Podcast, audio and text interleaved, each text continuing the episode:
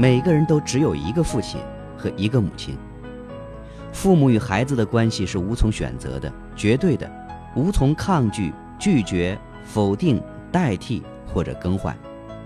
这是一个铁三角的关系，需要跟所有其他人的人际关系分开看待和处理。与父母的关系是一种，所有其他的关系都是另外一种。与父母的关系存在于每一个人的身体里和心灵深处，这是一个必须接受的事实。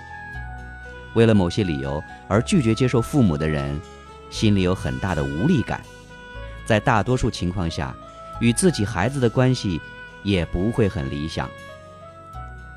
我们可以将孩子与父母的连接总结为以下几个方面：生命由父母传予给孩子。如此代代相传，只有一个方向，那就是向前。父母传下来的生命里，已经包含了父母，以致每一代父母的全部力量和爱，全无保留，也不能更多。这是每个人经营成功快乐人生的最基本、最核心的资源。如果这个人拒绝接受父母，他将缺乏足够的力量去爱，去营造自己的人生。生命既然接受了，无从拒绝。不能接受的只是出生之后父母没有做某一些该做的事，或者做一些所谓不该做的事。孩子资格感的根本来源于父母。力量与爱不足的人会生活的很辛苦，婚姻事业都不幸福。不接受父母的人也难以建立良好的亲子关系。与父母构成的铁三角关系。不能否定，不能拒绝，不能代替，不能改变，只能无条件的接受。每一个人只有一个父亲，一个母亲，这就是生父生母。学问修行不能消除不接受父母所造成的内心困境。事实上，家长对孩子有很多责任，这些责任可以用一句话来概括，即帮助孩子培养出能力。让孩子成长后能够有效的照顾自己，包括照顾自己的人生、自己的家庭和自己在社会中的地位。让孩子能够有效地照顾自己，先要帮助孩子培养出一个自我的意识。有了我的意识，才能够对自己负责任，有效地照顾自己。此外，除了帮助孩子增添能力，也必须让孩子知道自己的能力不能操控世界。而只能在并不完美的世界里取得自己的一份成功和快乐。父母光用语言灌输给孩子的这些概念是不会有效果的，父母自己必须先有这样的心态和意识、语言和行动，才能够在潜移默化中让孩子明白这些重要的道理。从人类生命系统的角度来看亲子关系，我们的生命。是经由不断的生命传承而维持的。每一代生命传承的过程，细分之下，则会包括成年、谈恋爱、结婚、新生命诞生、父母照顾下一代成长，直至成年。接下来，人生将会重复上述过程。所以，亲子关系实际上是归属于上述的父母照顾孩子成长这个部分。它的先决条件是家庭。他的后续阶段是孩子发展出足够的照顾本人的能力，视为成长，然后他也会展开自己的生命传承的整个过程。因此，亲子关系的目标很简单，同时也很清楚，就是帮助孩子培养出足够的能力，让他可以充分成功的照顾本人的人生，让本人有成功快乐的人生，其中包含创造一个最佳的家庭环境。让新生命在其中得到良好的照顾及成长。照顾本人的能力则包括对世界事物的了解，有成熟的思维能力，让他在面对选择时做出好的判断，面对困难时想出解决方法，让他在处理与其他人有关的事物时可以不断的得到这些人的接受、尊重和爱戴。香港有一位国际级的心理治疗大师李维荣。有一位学生曾经参加过他在国内举办的一个治疗工作坊，并看到了这样一个个案：一位三十多岁的女儿在爸妈陪伴下参加治疗工作坊。轮到她的时候，李维荣看着她说：“你过来，坐我旁边吧。”这个女儿转身问妈妈：“妈妈，他叫我过去，我要不要过去？”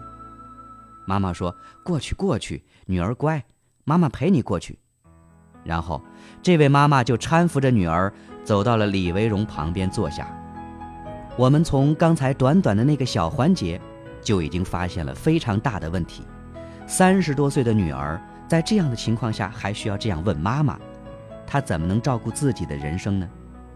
这位母亲的回答充满了母亲的慈爱，可也正是这份母亲的慈爱，在过去三十多年里，使得女儿不能成长，以致不能在很小的事情上照顾自己。所以，爱是可以伤人的，光有爱不够，父母还需要引导孩子培养出能照顾自己的能力。另外一位学生告诉我，他住在上海，朋友中不乏那些成功富有的父母。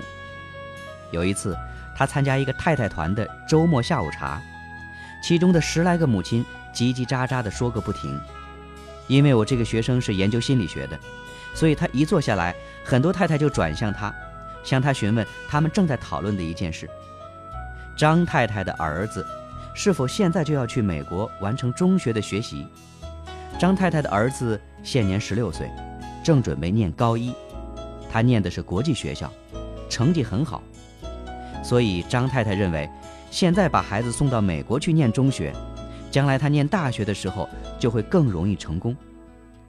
陈太太说：“我觉得孩子现在还太小，不能够离开父母。”李太太说：“要是我，我就舍不得让孩子离开身边。”唐太太说：“让孩子早一点出去磨练一下也是好的。”然后所有人都开始问我这个心理学的学生。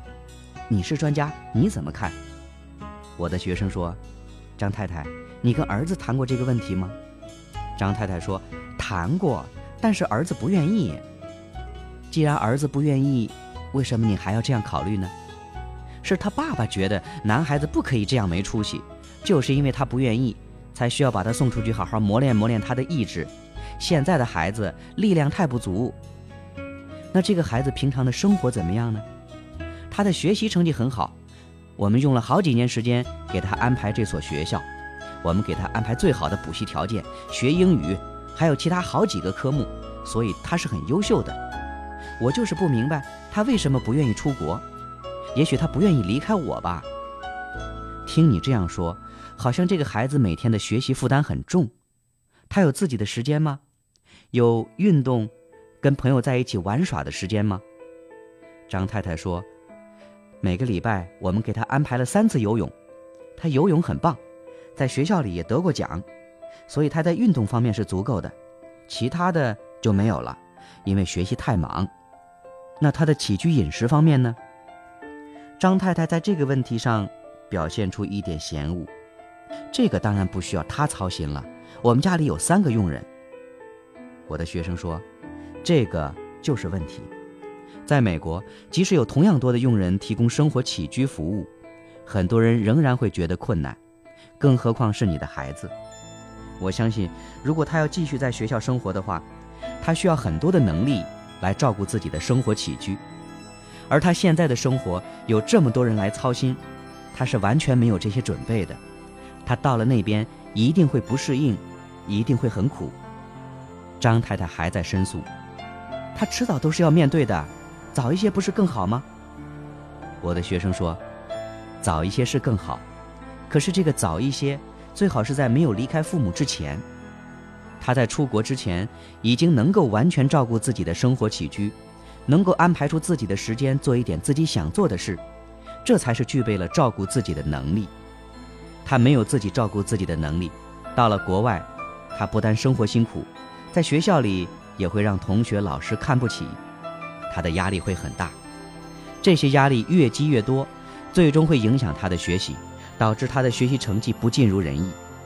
一个孩子的成长，必须是照顾自己人生的能力的不断增强，其中既包含学习的能力，也包含生活起居的能力。就算是小学的孩子，一方面很享受在家里妈妈或者保姆为自己做的一切，让自己有时间做自己喜欢的事。可是另一方面，他也会跟同学比较那些可以拿出来炫耀的能力。如果他的最少，他心里肯定很不舒服。这个同学能做三件事，那个同学能做五件事，而他自己却只能做一件事。这种情形不仅会让孩子心理上不舒服，还可能引发孩子的不自信。孩子的这些能力是需要通过让孩子干活才能够培养出来的，所以能力是自信的基础。没有能力又需要表现出信心，那就只能通过吹嘘、夸大来实现。他们嘴上虽然说的很好，可是心里毕竟还是慌的。在面对孩子时，家长应该以正确的心态来看待自己的身份。家长不是超人，也不是完美的人，家长也只是一个平常人。我们需要承认自己会胜利，也会失败，有心情好的时候，也有心情不好的时候，比一些人聪明，也比一些人蠢，在一些事情上能力强，在另外一些事情上能力则弱。家长不能拥有所有想要的东西。家长也不会永远没有错。而面对亲子关系，我们的目标则是帮助孩子逐渐的思想成熟，使其能够更好的照顾自己，同时让他的能力能够不断提升。而最佳的亲子之爱，就是在我们陪伴其成长的过程当中，使其不断的能力提升，不断的走向独立。亲子之爱，最终将走向分离。